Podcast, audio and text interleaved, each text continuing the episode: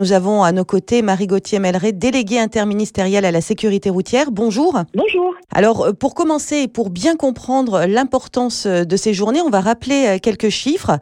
Notamment, en 2019, plus d'un accident sur trois a impliqué une personne lors de son trajet domicile-travail ou en trajet professionnel. Oui, en effet, il faut rappeler que la route, c'est la première cause de mortalité au travail. Hein. Pour 2019, 406 personnes ont perdu la vie. Il faut toujours se rappeler que au-delà de ces personnes décédées, c'est aussi euh, environ sept fois plus de blessés. Il faut aussi indiquer que l'insécurité routière, ça conduit à 4,1 millions de journées de travail perdues. C'est donc un sujet important pour les entreprises, pour les salariés et pour la société euh, tout entière. Alors comment est-ce qu'on peut les, les, expliquer, ces chiffres? Les causes d'accidents euh, dans le cadre de l'insécurité routière au travail sont un peu les mêmes causes que celles qu'on rencontre ailleurs. Donc on, on va retrouver la vitesse excessive ou inadaptée parfois parce qu'on est pressé d'arriver euh, sur son lieu de travail quand on est en retard, par exemple, pour une réunion.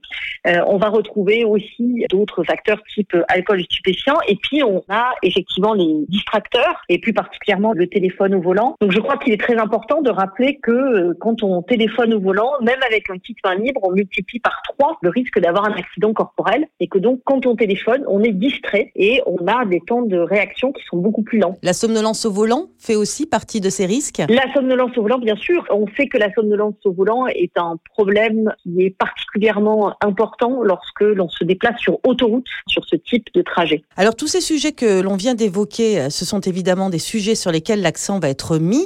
Alcool, vitesse, distracteurs, deux roues, mais aussi contraintes à lier à chaque véhicule, comme les angles morts des camions ou des bus par exemple.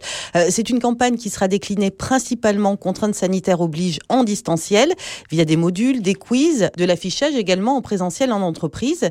Euh, des entreprises, on le voit, euh, qui jouent le jeu. On est parti de 21 entreprises qui se sont engagées en 2016 à 1700 entreprises aujourd'hui. Oui, 1700 entreprises, plus de 3 millions de salariés. Et c'est vrai qu'on perçoit auprès de nos entreprises partenaires un mouvement qui s'accentue en faveur de bons réflexes sur la route, que de plus en plus d'entreprises conseillent euh, et imposent à leurs salariés le fait de ne pas avoir recours au téléphone au volant, même avec des kits main libre, avec la consigne, et eh bien, lorsqu'on a besoin impérativement de passer un coup de téléphone, de s'arrêter sur le bord de la route. Alors c'est vrai qu'avec le confinement, on a eu beaucoup de télétravail. Là, les restrictions de circulation commencent à être levées.